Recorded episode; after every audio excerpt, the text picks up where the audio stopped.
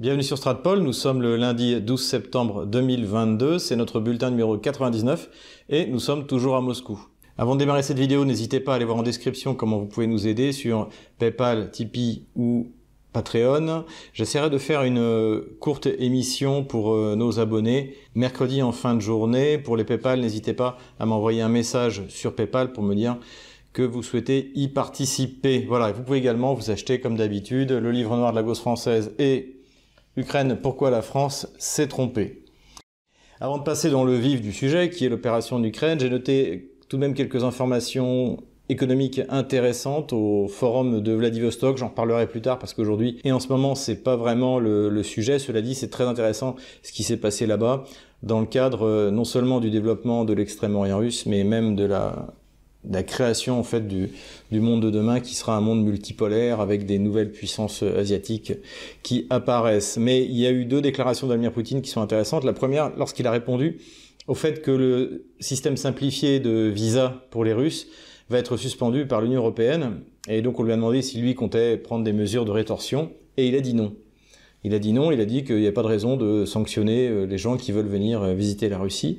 Et ça, c'est une évolution tout à fait intéressante de ne pas faire systématiquement une réplique euh, à toutes les sanctions idiotes que prennent les puissances européennes et l'Union européenne en tête. Et c'est vrai qu'en fait, le, meilleur, entre guillemets, pardonnez-moi pour l'anglicisme, soft power de la Russie, c'est de la faire visiter. Et j'imagine notamment un pauvre Parisien qui, qui débarque de sa poubelle euh, socialiste infestée de rats et d'ordures et d'odeurs euh, nauséabondes, qui débarque dans le Moscou d'aujourd'hui où il y a dix fois plus d'habitants et qui est propre, qui est sécurisé, qui est euh, numérisé, qui est avec des parcs immenses, enfin qui est un vrai, un vrai petit paradis.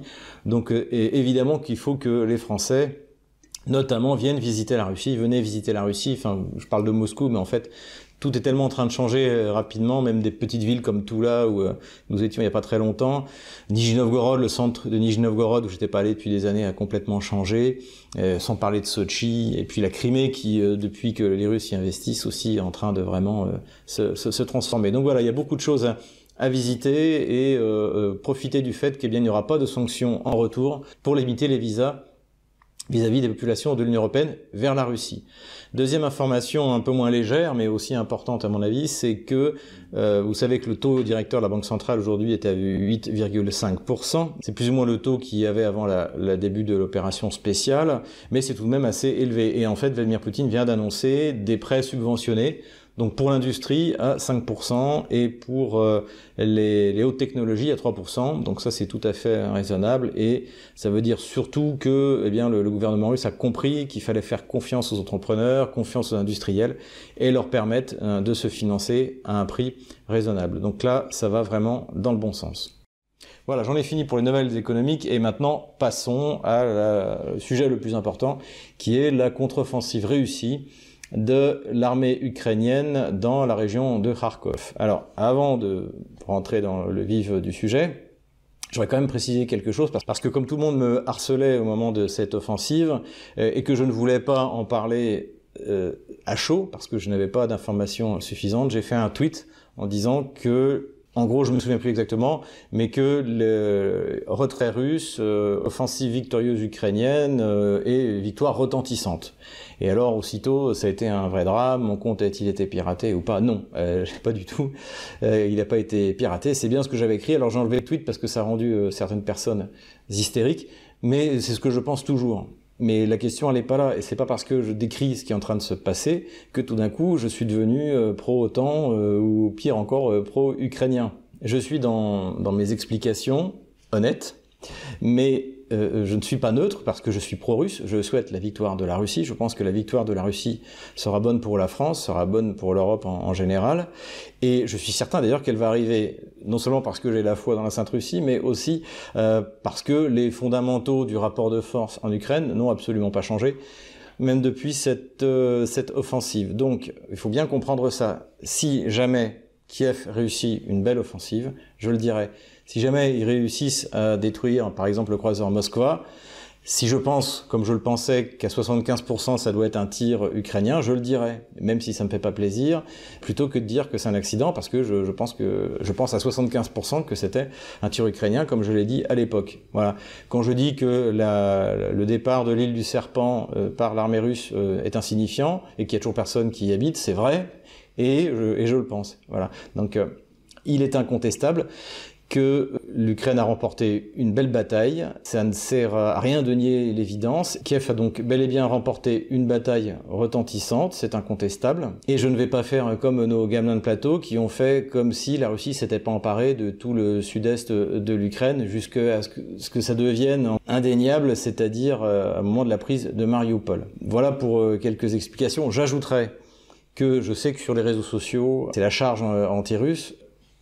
Restons calmes, Gardons la tête froide, on a connu ça fin mars, début avril, c'était pareil. Mes recommandations, c'est de vous en éloigner, ça ne sert à rien. En revanche, ceux qui y vont, je leur demanderai de faire euh, quelques captures d'écran, parce que je pense que dans quelques semaines, nous allons pouvoir faire un, vrai festival, même ceux qui veulent enregistrer les déclarations de nos gamelins préférés. Je pense que ça va être, ça va être assez intéressant. Voilà en ce qui concerne les propos liminaires. Sur la bataille en elle-même, elle a révélé deux choses dont nous avions parlé dans nos vidéos. Tout d'abord, c'est que la principale aide américaine ou euh, de l'OTAN, parce qu'aujourd'hui, en fait, c'est vraiment l'OTAN qui se bat contre la Russie. C'est aussi, je pense, une des étapes dans cette euh, guerre entre l'OTAN et la Russie, c'est que là, euh, c'était vraiment visible. D'ailleurs, ça a été dit par le New York Times, hein. c'est-à-dire que le renseignement américain, qui a été très efficace depuis le début, qui est la meilleure aide, en fait, qui a pu, et la plus efficace qui a pu être apportée par Washington à Kiev, euh, s'est révélé euh, largement à la hauteur. On va voir pourquoi. Et le deuxième point, c'est les effectifs. La Russie ne veut pas envoyer le contingent, ne veut pas mobiliser, donc fait la guerre avec des effectifs militaires. L'analyse de Yuri Podolaka, que je suis souvent, c'est que l'Ukraine dispose de 300 000 soldats, même s'ils prétendent en avoir 700 000, je, ils pensent que c'est faux et moi aussi, quand la Russie en aligne aujourd'hui euh, officiellement, je crois, 160 000 et dans la réalité peut-être 200 000 mais de troupes inégales parce qu'il y a la garde nationale et on va voir que ça a joué un rôle dans la bataille. Quelle conclusion on peut faire avec prudence, parce qu'encore une fois on n'a pas tous les détails, sur cette bataille. Euh, La première chose c'est que je viens de le dire, le renseignement a très bien fonctionné puisque les Kieviens ont réussi une concentration de force de 8 contre 1, si on en croit le gouverneur euh, donc de l'administration civilo-militaire russe euh, à Kharkov. Hein. et, euh, et, ça me paraît, ça me paraît tout à fait réaliste. Et c'est bien joué. Quand, on donne une offensive, il faut être, avoir un rapport de force au moins à l'endroit de l'offensive, au moins trois fois supérieur. Donc là, on y était largement. Donc euh, c'est une belle opération de renseignement. Euh, les, Américains savaient exactement où étaient, où étaient les Russes et surtout combien ils étaient et la nature des forces. C'est-à-dire que là, on avait, comme je viens de le dire, des forces de la garde nationale de valeur inégale, des euh, réservistes de la, de la, République populaire de Lugansk, d'après ce qu'on sait. Donc évidemment, la combativité euh, n'était pas la même, surtout que ce sont des troupes qui n'ont pas d'armes lourdes en principe. Et encore une fois, la garde nationale, c'est ce qu'on voit également autour de la centrale nucléaire de Zaporozhye, c'est une espèce de gendarmerie. Donc voilà, sous-armés et pas assez nombreux pour résister euh, à cette offensive. Autre chose qu'on a observé, c'est que la Russie euh, n'avait pas de réserve euh, suffisante à envoyer rapidement. Et d'ailleurs, le ministère de la Défense russe a montré des, vidéos, on voyait des, colonnes de, véhicules arriver, mais c'était des camions il y avait, j'ai vu, il y avait quelques canons de 122 mm.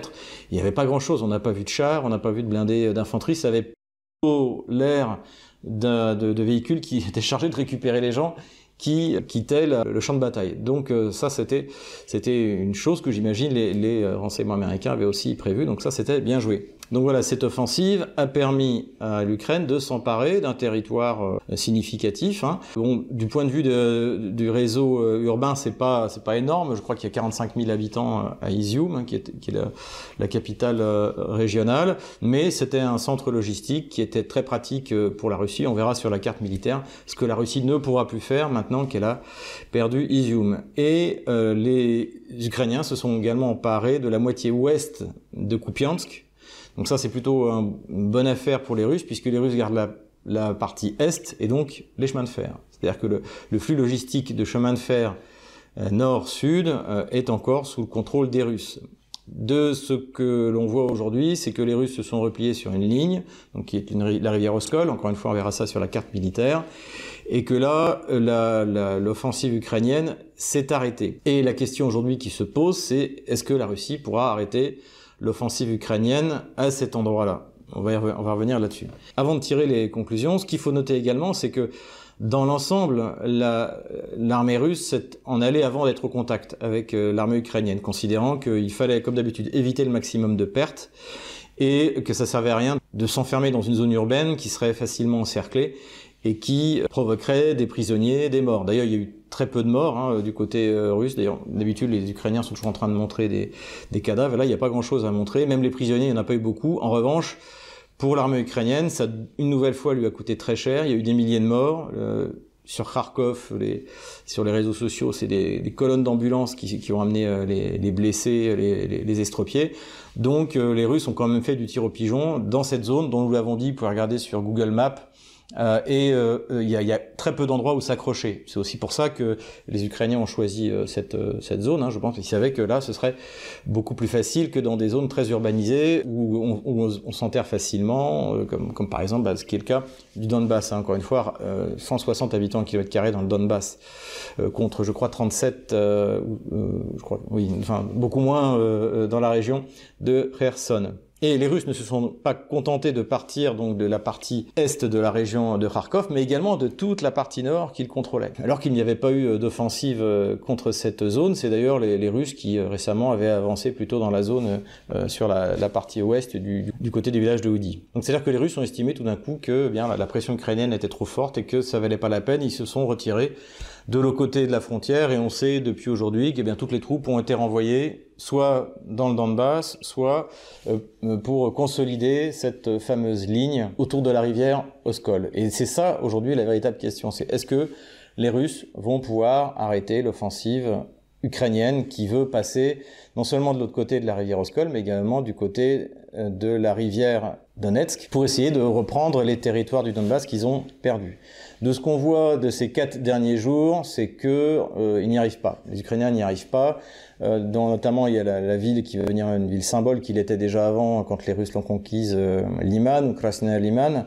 Là, les Russes sont très bien installés, très bien organisés. Les, les, Ukrainiens donnent l'assaut depuis quatre jours et subissent d'énormes pertes. Ça rappelle un peu ce qu'on a vu euh, sur le front sud. Voilà un peu la situation, mais je reviendrai plus en détail avec la carte militaire. Qu'est-ce qu'on peut tirer comme enseignement? Point positif pour Kiev. C'est la première victoire réelle de Kiev dans cette opération spéciale. Enfin, moi maintenant je voudrais appeler ça une guerre de l'OTAN contre la Russie.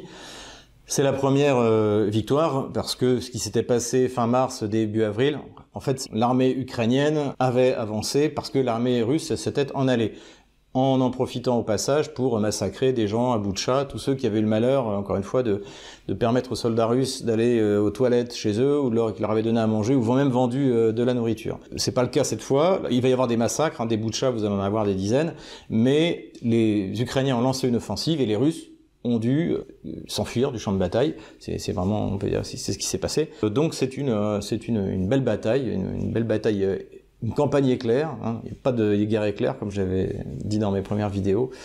Euh, faut pas se fier à ceux qui, qui se contentent de, de, regarder les titres, faut aller prévoir la vidéo. Je, euh, Karin Fraser, donc l'historien allemand qui a écrit le mythe de la guerre éclair, expliquait qu'il n'y a pas de guerre éclair, il y a des campagnes éclairs. Et on peut dire que là, on a eu une bataille éclair, euh, incontestablement, et donc qui fait que c'est la première réelle bataille gagnée par, euh, par l'Ukraine. Euh, c'est la première fois qu'elle prend réellement l'initiative sur le terrain de manière euh, sérieuse, parce que jusqu'à présent, bah, les dernières fois, c'est ce qu'on a vu, c'était à Kherson. Tout ce qu'ils ont fait, c'est de se jeter dans un sac à feu et de se faire exterminer jusqu'au dernier, donc c'était pas très malin. Là, bon, il y a une prise d'initiative. Et ça arrive vraiment au bon moment pour rassurer les alliés de l'OTAN. Il y a eu le, rendez-vous de Rammstein, donc euh, Zelensky avait sa victoire. Cela dit, d'après ce que j'ai vu, les Américains avaient déjà décidé, de, continuer à envoyer des millions de dollars euh, pour, euh, pour soutenir l'effort de guerre ukrainien. Ça a rassuré la population ukrainienne, forcément, surtout qu'on ne parle plus que de ça. Et puis, ça a permis aux gamelins de plateau de nouveau nous expliquer, comme en avril, euh, que l'armée russe avait perdu la guerre, et que c'était terminé, etc. N'oubliez pas de me faire des captures d'écran. Hein. Dans quelques semaines, on, va bien s'amuser. Et donc, de tous ces points de vue, c'est extrêmement positif pour Kiev. Quels sont les points positifs pour Moscou? Alors pour Moscou, le, point positif, c'est qu'il y a eu très peu de pertes. J'ai dit tout à l'heure, quand il y avait des pertes, généralement les Ukrainiens se font un plaisir de nous montrer des, des charniers, euh, des, même, des, même des prisonniers. Là, on a, on a vu euh, très, très peu de choses et très peu de, de matériel détruit. Le repli s'est passé en bon ordre et je pense que les Russes étaient prêts à quitter euh, cette région. Je ne dis pas que euh, avaient anticipé euh, l'action, n'est-ce pas? Je dis que simplement ils avaient retiré énormément de troupes de cette région, sans doute parce qu'il manque d'effectifs, et on en revient là, pour les envoyer vers ce qui semble être désormais leur point d'effort principal, c'est-à-dire quelque part dans le dans le sud de l'Ukraine. Je pense qu'ils espéraient que les Ukrainiens n'osent pas attaquer sans trop savoir ce qu'ils avaient en face d'eux, mais le renseignement américain ayant fait son travail, eh bien, ils ont dû rapidement euh, s'exfiltrer, c'est le moins euh, qu'on puisse dire, mais c'était bien fait, c'était bien organisé, donc bonne organisation. Bon point que contrairement aux Ukrainiens, et d'ailleurs c'était souligné par un témoignage d'un soldat ukrainien qui le soulignait en disant on a, on a gagné une belle bataille, mais finalement les Russes, eux, ils s'accrochent pas à une ville si jamais ça n'en vaut pas la peine. Ils faisaient allusion à notamment Mariupol. Encore une fois, la décision de rester dans Mariupol était pour l'instant la décision la plus stupide de, de, tout cette, euh, de toute cette guerre. Autre point qui me fait dire que les Russes avaient envisagé de devoir quitter cette région, parce qu'en sous-effectif, c'est que l'entrepôt d'armement d'armes, euh, le premier, le principal arsenal ukrainien, Balaklaya, j'en ai parlé souvent, j'ai même mis une petite punaise euh, rouge, eh bien cet entrepôt était vide. Les Russes ont vidé l'entrepôt, et vous videz pas un entrepôt de cette taille avec euh, euh, en quelques jours. C'est-à-dire que ça avait été fait depuis longtemps dans la perspective, je pense, et on analyse, que eh bien cette région pourrait être prise par les Ukrainiens. Autre point positif pour les Russes, c'est que eh bien S'ils arrivent, et c'est toute la question, à maintenir une nouvelle ligne de front au niveau de la rivière Oskol, je vous montrais tout à l'heure encore une fois, côté Krasna Liman, ça veut dire qu'ils ont de nouvelles réserves disponibles. Tout ce qu'il y avait au nord de Kharkov, alors il n'y avait pas grand-chose dans la, autour d'Izium, mais tout ça, eh bien désormais, ça va faire, je pense, quelque chose comme 10 000 hommes. C'est difficile de dire qu'ils vont pouvoir être réinjectés dans le dispositif russe, d'autant plus que vous avez encore 10 000 hommes, les, Tchétchènes, donc, qui sont devenus les champions du combat en notamment à Mariupol, donc qui avaient été mis en repos pendant un mois, qui sont désormais de nouveau euh, sur place. C'est Ramzan Kadyrov lui-même qui euh, l'a annoncé, et donc qui sont, déployés dans la région de Zaporozhye. Donc ce raccourcissement du front pour les Russes de ce côté-là est une bonne chose. Quels sont maintenant les points négatifs pour Kiev? Alors Kiev récupère un territoire qui, comme je l'ai dit, est un billard sur laquelle euh, l'aviation russe, l'artillerie russe, bah, comme elle l'a fait d'ailleurs pendant toute l'offensive, va pouvoir faire du tir au pigeon euh, tous les jours. Voilà. D'autant plus que euh, c'est très peu urbanisé et le peu de végétation qu'il y avait, comme je l'ai dit, Zilonéatrod, le, le, les feuillages des arbres vont tomber dans, dans deux trois semaines et ça va être un, ça va être encore une fois un billard pour l'aviation russe qui n'est absolument pas contesté. D'ailleurs, dans cette offensive, il n'y avait que l'aviation russe. Et euh, ça n'a pas permis de résister parce qu'il n'y a pas de troupes au sol, mais, mais ça a été un, un véritable, un véritable carnage pour, euh, pour les, les courageuses d'ailleurs, hein, troupes offensives ukrainiennes. Donc les Ukrainiens ont certes récupéré du territoire, mais ils sont dans la même situation qu'était l'armée russe, c'est-à-dire sur quoi s'accrocher, il faut déployer des troupes pour contrôler. Alors ce qu'ils vont déployer, évidemment, euh, c'est des tortionnaires, donc là les unités de représailles il paraît que ça a déjà commencé euh, dans la partie ouest de Kupiansk, où il tire, euh, il tire dans, les, dans la population. On va en parler tout à l'heure. Donc, euh, donc voilà. Ensuite, d'après ce que, alors ça c'est ce que on dit du côté, du côté russe. les pertes aussi sont énormes parce que les mercenaires et les ukronazis en fait envoient, comme les Japonais à Port Arthur, eh bien la, la, la, la défense territoriale pour euh, se faire tirer dessus, repérer les, positions russes et en, pouvoir ensuite les détruire. Donc ça voilà, donc ça ça, coûte énormément de d'hommes et ce qui fait que les pertes ukrainiennes, qui étaient déjà euh, en général extrêmement importantes, sont colossales. Et on n'a pas encore euh, les chiffres, mais encore une fois, on peut observer le balai des ambulances. On l'a vu sur pendant l'offensive à Kherson, et là on le voit à Kharkov, c'est un, un véritable carnage. Donc ça, mauvais point. Euh, alors oui, on me dirait, les, les, Japonais, ont, grâce à ça, ont pu l'emporter à Port Arthur. Mais est-ce que les, Ukrainiens sont assez nombreux euh, et euh, est-ce qu'ils vont pas comprendre au bout d'un moment qu'ils servent simplement de chair à canon? C'est la question.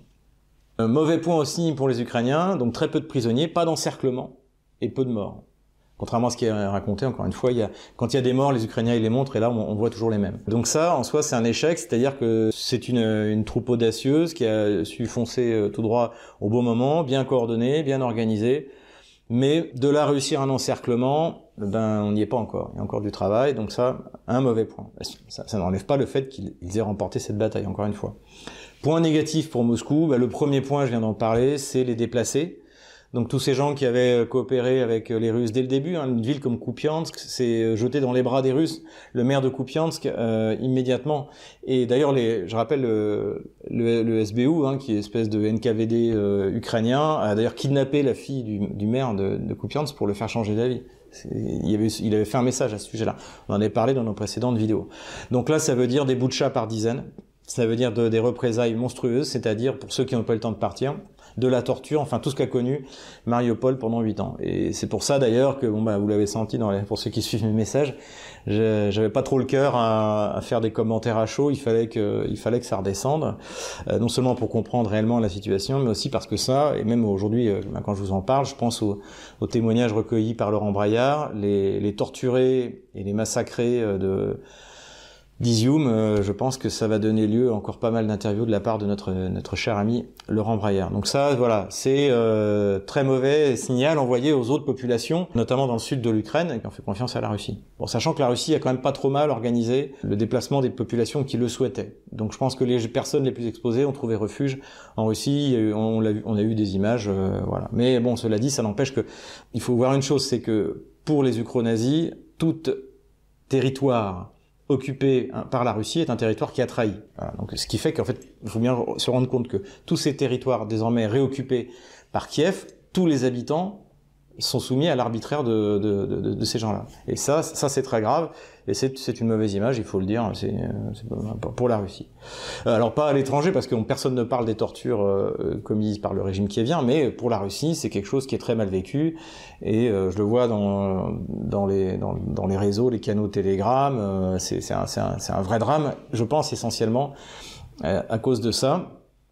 D'ailleurs, j'en ai profité pour me désabonner de plein de canaux. J'ai vu beaucoup trop de gens ne, pas garder la tête froide. Il faut garder la tête froide, le calme des vieilles troupes.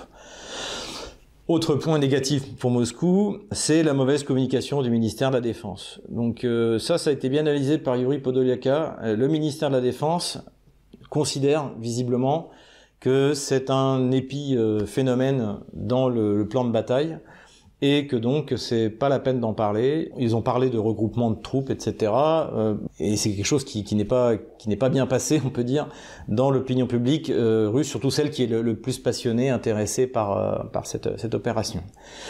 Quatrième mauvais point, ça on en avait parlé, c'est que ça révèle quand même un gros problème d'effectif de la Russie parce qu'elle ne veut pas déployer le contingent, comme les Français l'avaient fait par exemple pendant la guerre d'Algérie, ou même mobiliser, alors c'est ce qu'on entend maintenant, on y reviendra en conclusion, donc la, la Russie ne veut pas faire ça, et donc elle est obligée, bah, comme elle avait fait en fin mars-avril, de prendre des, des, des, pans entiers, de leur faire faire un tour, parce qu'en plus du point de vue tactique, elle est dans une position beaucoup plus difficile que l'Ukraine, parce que l'Ukraine, elle est au centre, et elle peut facilement envoyer des troupes euh, au nord, à l'est, au sud, au sud-ouest, elle est, de ce côté-là, c'est elle qui a l'initiative. D'autant plus que, comme on l'a observé, autant dans les premières semaines de l'opération spéciale, l'armée russe avait mis en état de choc l'armée ukrainienne, qui, avait perdu complètement l'initiative, qui était paralysée, sauf euh, dans, le nord où elle tendait des embuscades, mais c'est pas, c'est pas ça, c'est pas ça faire la guerre. Donc il y avait vraiment eu un, en fait, un point de vue opératif, l'armée ukrainienne était complètement immobilisée. Euh, là, là, c'est plus le cas et ce qui va expliquer aussi les mesures qui vont être prises par la Russie, on va en parler, euh, notamment eh bien de détruire les infrastructures euh, militaro-civiles et même euh, et même même civiles, on peut le dire. Voilà, donc ce qu'il faut pour la Russie, c'est de pouvoir avoir un front où il y a des points d'appui sérieux et c'est le cas de cette ligne de défense maintenant qui est dessinée par la rivière Oskol. Qu'est-ce qu'on peut tirer comme conclusion? Alors il y en a plusieurs à faire. Tout d'abord du côté russe, c'est pas la fin de la guerre. Dimitri Medvedev l'a dit, il a dit que la seule fin de la guerre, c'était la capitulation totale de l'Ukraine. Ramzan Kadyrov aussi a pris la parole. en disant que toutes les villes perdues par l'armée russe seraient reprises euh, en leur temps. Et euh, euh, Denis Pouchiline, le chef de la République populaire de Donetsk, a dit que lui, il s'inquiétait pas parce que de son côté, eh bien, dans le Donbass, il avance. Liman tient bon. Encore une fois, nous l'avons dit, ça a été une, fois de plus un véritable hachoir pour pour l'armée ukrainienne. Donc là où la défense est bien organisée, la ligne de front tient. Mais c'est quelque chose qu'il va falloir observer dans les jours qui viennent. Si les Ukrainiens ne prennent pas Liman, ça veut dire que euh, leur offensive s'arrête là et finalement le résultat est euh, moyen, on peut le dire. C'est un bon résultat, mais quand même, du point de vue stratégique, ça va pas leur servir à grand chose. Euh, la conséquence aussi, c'est que, eh bien, on l'a vu la nuit dernière, c'est-à-dire la nuit entre dimanche et lundi, c'est que les Russes ont commencé à faire ce que l'OTAN a fait à la Serbie, en 1999, c'est-à-dire de bombarder toutes les infrastructures qui peuvent être utiles euh, pour, euh, par exemple, transférer des forces, c'est-à-dire euh, bah, tout ce qui est carburant, stations électriques. Donc, alors ils tirent pas sur les centrales nucléaires, contrairement aux Ukrainiens, mais ils tirent sur ce qu'il y a autour et ils tirent sur les centrales à gaz et les centrales à charbon. Et d'ailleurs, plusieurs images de, de, de, Kharkov ont été montrées, non seulement hier soir, mais, mais aujourd'hui, des gens qui sont dans le métro à pied dans Kharkov. Donc ça, pour l'Ukraine, c'est un peu une mauvaise nouvelle. Est-ce que c'est lié à la contre-offensive ukrainienne? Je suis pas persuadé. Je pense que c'était c'était dans les cartons de, de l'état-major russe parce que c'est une manière de répondre à l'OTAN. C'est-à-dire que l'OTAN euh, a organisé un flux de matériel qui n'est pas miraculeux, mais qui fait durer la guerre, et que le seul moyen de mettre fin à ce flux de matériel qui vient soit par Odessa, soit euh, essentiellement par la Pologne, eh bien, c'est de détruire les infrastructures. Donc, on peut s'attendre à partir de maintenant à euh, une opération bah, qui va rappeler ce qu'a fait l'OTAN à la Serbie. Et voilà, donc c'est pour ça que je pense que c'est un point important, c'est l'augmentation du poids de l'OTAN dans le conflit qui fait que maintenant, eh bien, la guerre la Russie va changer de braquet. En espérant que Washington sache s'arrêter au bon moment dans une guerre que de toute manière l'OTAN a déjà perdue, comme pour l'Ukraine. Encore une fois, la Russie a gagné la guerre le 24 février. Le fait est que désormais, là, la, décision est prise et que les frappes sur les infrastructures ne font que commencer et que ça, ça va largement compliquer la mission du gouvernement kievien qui non seulement doit continuer à faire la guerre contre la Russie, mais en plus doit organiser l'hiver pour euh, toutes ces grandes villes. Hein. Et ça, d'ailleurs, il y a aussi un analyste qui l'avait dit, ben, je me demande si c'est pas Podeluka, qui avait dit, les, les Russes n'ont aucun intérêt à prendre des villes comme Kharkov avant l'hiver parce qu'il faudra s'en occuper. Et donc là, bah, c'est Kiev qui doit s'occuper du chauffage de Kharkov alors que tout est en train de s'écrouler. Pour faire une projection dans, un futur proche, on va dire. La première chose que doivent faire les Russes, c'est stabiliser le front. A priori, aux informations que j'ai aujourd'hui, c'est réussi. Donc les Russes maintenant ont un front solide et ils vont pouvoir continuer à faire ce qu'ils font, c'est-à-dire faire la guerre dans le Donbass, qui est l'objectif principal. Ils doivent continuer à renforcer leur ligne de front donc sur sur cet axe. Ce que les Russes doivent faire euh, dans un proche avenir, c'est aussi leur offensive d'automne. Donc s'il n'y avait pas de chars en renfort dans la région de Kharkov, c'est qu'ils ont mis les chars ailleurs. Et je pense, et c'est pour ça que je dis, faites des captures d'écran, que dans les semaines qui vont venir, qu'après le Zionné Atrod, on devrait voir des choses intéressantes. Je n'ai pas d'informations particulières, mais je ne l'exclus pas. Voilà. Et ça, ça, ça il suffirait qu'il fasse ça, et euh, en dehors du, du, gain territorial ou tactique ou stratégique que ça apportera, ça rassurera définitivement les populations. Il faut qu'ils continuent ce qu'ils font dans le Donbass, je l'ai dit, et c'est en train de se produire. On va voir sur la carte militaire. Euh, là, on sent que la progression euh, de l'armée russe et des armées des républiques populaires dans le Donbass euh, a, repris à un bon rythme. C'est sans doute lié au fait que bah, ces troupes qui n'étaient plus dans la région d'Izium ont été déjà envoyés, euh, malheureusement les Américains l'ont vu, dans, dans la région de Donetsk. Donc voilà, l'enjeu c'est de percer la ligne de défense Bakhmut-Soledar, même si désormais un encerclement par l'ouest de Slavansk-Kramatorsk n'est plus possible. Eh bien, il y aura toujours l'assaut frontal qui a été celui qui a été choisi ben, pour, avec succès pour Mariupol notamment. Voilà. Donc là, il faut avancer dans le Donbass, il faut, il faut, il faut des victoires. Ce qui est clair aussi, donc en écho à ce que je viens de dire, c'est que visiblement, vous vous souvenez, je m'interrogeais toujours, quelle est la priorité? Est-ce que c'est Kharkov? Est-ce que c'est Nikolaïev, Odessa Donc là, clairement, Kharkov n'est plus une priorité et ça veut dire que quelque chose pourrait se passer euh, du, côté de, de, Nikolaïev, dans la direction d'Odessa, mais c'est pas certain non plus. Ça peut être aussi une offensive euh, vers vers Zaporozhye, encore une fois, pour vraiment mettre le Donbass à l'abri des troupes euh, des troupes ukrainiennes. Voilà. Avant de conclure, eh bien, on va rapidement revenir sur la carte militaire pour voir où on en est exactement. Et revoilà notre carte militaire. Donc, on va passer directement sur la région de Kharkov. Donc ça, c'était la ligne de front avant la contre-offensive ukrainienne. L'offensive est partie d'ici, en fait, d'Andrievka. Donc vous voyez la faiblesse du dispositif russe, puisqu'en fait, il ne s'appuyait pas sur la rivière Donetsk. Donc ça a permis à Kiev d'accumuler des forces et de lancer l'offensive. Ici, c'est ce dont j'ai parlé tout à l'heure, c'est-à-dire Balakleya, l'arsenal qui a été vidé. Qui me porte à croire que les Russes étaient prêts, le cas échéant, euh, à, à évacuer. Ici, c'est la ville de Kupiansk, donc qui est sur la nouvelle ligne de front. Vous voyez ici, ce qu'on voit, c'est les voies ferrées. Et donc c'est ce que j'expliquais également tout à l'heure. Pour l'instant, si les Russes réussissent à tenir le front, la voie ferrée qui va jusqu'en Russie, eh bien, elle est sous contrôle russe. Et il faut voir aussi que la rivière euh, Oskol est plus large, donc plus facile, plus confortable pour, euh, pour défendre. Voilà, ici, bah, c'est Izium. Donc Izium, bah, c'est une ville importante qui permettait aux Russes qui ne pourront plus faire d'espérer euh, attaqué par le, par le nord pour encercler Slaviansk. Cela dit, je l'avais dit dans mon dernier bulletin, je crois, ça, ça piétinait, ça n'avançait pas. Visiblement, les, les Russes n'avaient pas mis les forces nécessaires pour pouvoir avancer. En tout cas, aujourd'hui, une offensive par ici n'est plus possible.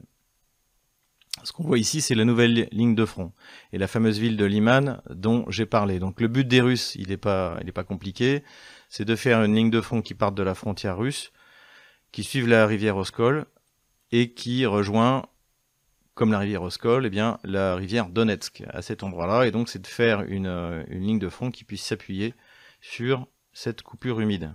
Voilà. Et donc, ce qu'il va falloir observer pour euh, bien comprendre si les Russes ont réussi à arrêter l'offensive, c'est est-ce qu'ils vont tenir à Liman et dans les petites localités qu'on voit ici. Donc là, vous avez Yampol, Dobrovka. Pour l'instant, ici, c'est la zone grise, on ne sait pas trop qui la contrôle euh, ou alors c'est un contrôle partagé entre les forces russes euh, et, ukrainiennes. Ce qui est clair, c'est que euh, là, les, les Ukrainiens, depuis maintenant cinq jours, hein, je tourne cette vidéo mardi matin, les, les, Ukrainiens mettent le, mettent le paquet, beaucoup de présence de mercenaires, il paraît que ça parle polonais, en fait c'est quasiment l'armée polonaise, hein, c'est vraiment l'OTAN qui, est, qui fait la guerre à la Russie désormais. Et toujours la même stratégie, c'est-à-dire on envoie les malheureux de la défense territoriale à l'assaut et pour essayer ben, d'attirer les tirs russes et ensuite que les, mercenaires donnent l'assaut. Hein, rappelons-le, ni Washington ni Kiev n'ont jamais fait confiance à leur armée, ce qui explique les bataillons de représailles et la présence massive de mercenaires, d'ailleurs qui se filment. Hein, il y a plusieurs vidéos qui ont circulé de mercenaires américains. Donc tout l'enjeu est là. Si les Russes réussissent à se rétablir sur cette ligne de front, les dommages sont limités. Si jamais ils ne réussissent pas, là, ce sera beaucoup plus grave et surtout, ça voudra dire que euh, la, région de Lugansk, qui a été euh, libérée euh, après la prise de Lysychansk, pourrait de nouveau être vulnérable. Donc on va regarder ça rapidement. J'ai pas changé encore ici la ligne de front, mais les Russes sont en train d'avancer et devraient bientôt prendre Artemiovsk d'après les, informations qu'on a, une partie des troupes ukrainiennes se serait même enfuie vers euh, ici. Mais c'est pas encore confirmé. En tout cas, ça bouge pas mal sur le front. On y reviendra dans le prochain bulletin. Pour l'instant, on parle également beaucoup d'une offensive potentielle ukrainienne du côté d'Ougledar, ici, ou du côté de Zaporozhye, ici. Pour Kherson, rien de vraiment nouveau. Pour l'instant, les Ukrainiens n'ont pas décidé de poursuivre leur offensive. Voilà donc ah, et j'ai presque oublié, hein, pour bien préciser. Donc ici aussi, les Russes se, sont repliés sur la frontière. Ils ont récupéré les troupes pour les réinjecter dans le front sud. Mais ici, il n'y a pas eu d'offensive, euh, euh, ukrainienne. Et il n'y avait aucun risque d'encerclement. Donc voilà. Donc les Russes ont tout simplement abandonné la région de Kharkov. Voilà où on en est. Je supprime la ligne de front de la semaine dernière. Voilà d'après mes sources où en est la ligne de front. 23 septembre 2022. Voilà, j'espère que cette euh, vidéo vous a plu. Euh, n'oubliez pas de faire un don, n'oubliez pas d'acheter euh, mes bouquins Et puis je vous dis rendez-vous dans une semaine, sauf si il y a eu des mouvements très importants sur la carte du front tout est possible. Hein, encore, j'admets, je ne pensais pas que les, que les Ukrainiens, même avec l'aide de l'OTAN, réussiraient à faire euh, une opération comme ça. Comme, quoi, il ne faut pas les sous-estimer. Donc, on va voir peut-être qu'ils nous préparent quelque chose d'autre. Mais je pense que les Russes, encore une fois, eux aussi, nous préparent quelque chose. Voilà. Je vous dis à la semaine prochaine pour le bulletin numéro 100.